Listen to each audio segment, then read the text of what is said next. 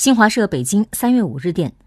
商务部外贸司司长李兴前五号介绍受春节因素影响每年一季度进出口都会出现一定的波动。今年加上疫情因素影响进出口出现波动在所难免但影响是暂时和阶段性的。中国外贸韧性强发展长期向好的趋势没有改变。